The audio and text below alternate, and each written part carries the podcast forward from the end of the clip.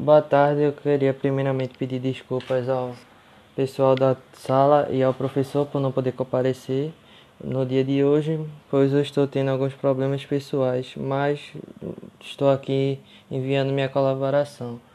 Bom, como Roberto já deve ter abordado, a gente ficou com o capítulo Fim das Casas Grandes de Evaldo Cabral de Mello. Eu vou abordar o tópico Diários e Livros de Assentes e também Rigo Barros e o Barão de Goiânia. Bom, vamos começar. No, o autor começa abordando o tópico diários e livros de assentos, relatando a dificuldade de se achar diários íntimos, tanto no Brasil colônia e imperial.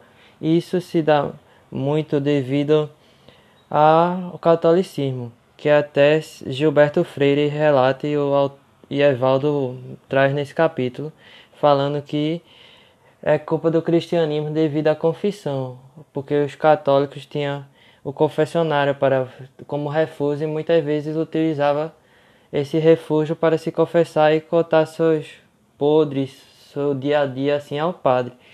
E ele também traz Gilberto Freire uma comparação com as três colônias, já que era outra religião, era o protestantismo e no protestantismo a gente sabe que não tinha o confessionário, então cabia às pessoas meio que se expressarem, fazer sua, seu refúgio assim da confissão no papel. Então a gente já se depara com muito mais diários nas 13 colônias.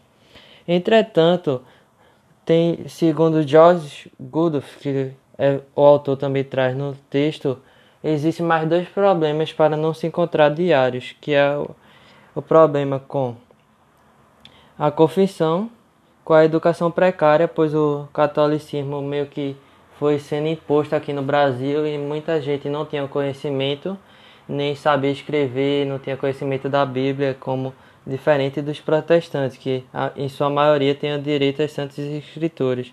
E o principal também era a falta de uma vida privada, né? Porque no Brasil era muito social, a pessoa tinha que se confessar com o padre, tinha que ficar assim, tendo uma interação, muitas vezes não tinha um tempo só para ele assim.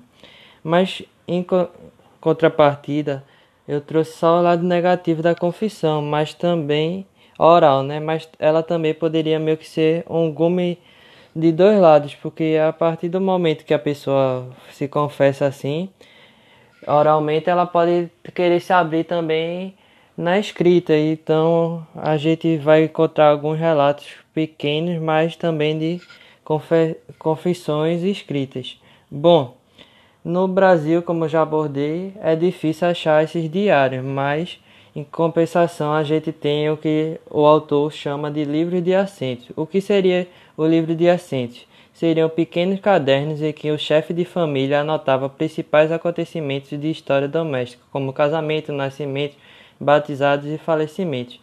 E isso se dava pelo fato que a gente aqui no Brasil tinha um sistema de registro público muito precário e também ao cargo de paróquios que muitas vezes não eram tão cuidadosos ou competentes como foi após a proclamação da República.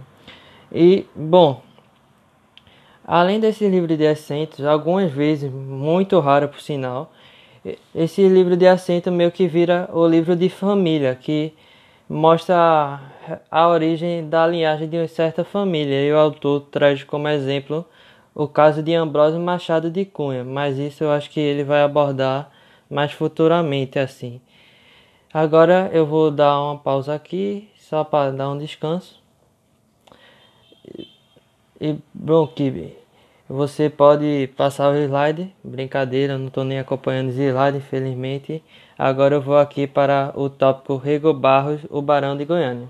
Bom, no, nesse tópico a gente vai ver o Diário de Rego Barros, também conhecido como Barão de Goiânia, que foi escrito pelo seu genro, João Alfredo. Esse que a gente vê no capítulo que foi um dos casos de nepotismo acontecente, né? Apesar de Rego Barros não ter nenhuma não ter tido nenhum cargo político, ele tinha uma influência muito forte local e conseguiu garantir uma cadeira cativa para esse seu genro. Bom, e tem que ter cuidado na hora de analisar o diário, porque como é um diário abordado assim a partir do ponto de vista de um familiar, não vai expressar muito o cotidiano de Rego Barros. eles buscam mostrar, João Alfredo busca mostrar a imagem de um Rego Barros solidário e protetor à sua família e também de um proprietário rural, assim, algo que a gente vê que no diário de Acioli Lins também vai acontecer. Bom, esse diário meio que não é um diário íntimo, não é um diário pessoal, ele tem um, um gênero específico que é chamado pelo autor de gênero de espelho. O que seria esse diário como gênero de espelho? Bom, ele meio que mostrava um modelo ético a serem seguidos, e na minha interpretação, a partir do que eu consegui analisar, meio que ele servia de uma jogada política, já que esse diário foi escrito no final do Brasil Império, já estava chegando, se eu não me engano, na época de Prudente de Moraes assumir. Então, eles meio que tentavam assim mostrar a importância do proprietário de rural, do senhor de engenho. E a gente pode ir vendo aos poucos isso, que cada vez mais João Alfredo vai tentando mostrar a força de um senhor de engenho, a força de Rego Barros perante sua família, que fazia com que a família sempre se apoiasse, que seu filho mais velho não, não abandonasse a família, os tios, as tias, as irmãs. E isso também se dá muito da sua criação, já que ele perdeu seu pai muito cedo. Se eu não estiver enganado, aos 18 anos, ele meio que virou homem da família e passa a ter essa característica, né? que ele teve a obrigação de quê? De cuidar da sua mãe, de casar todas as suas irmãs. E a gente vê que esses casamentos das suas irmãs meio que também serve como um jogo político a partir do, da análise do diário. Porque ele buscava sempre casar suas irmãs ou com proprietários de terras ou com grandes comerciantes, como tem como exemplo no, no, no tópico que ele busca espera, espera que um migrante vire grande comerciante em Goiânia para depois poder entrar na sua família.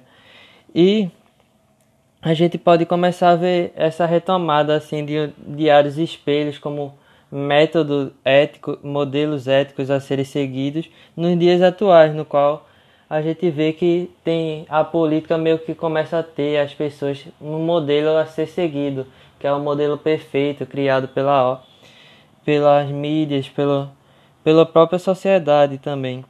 E a gente tem que ter uma cautela assim na época, na hora de estudar essas obras, esses diários, porque eles não retratam a realidade mesmo cotidiana, é sempre aquela história contada pelo mais forte, pelo vencedor.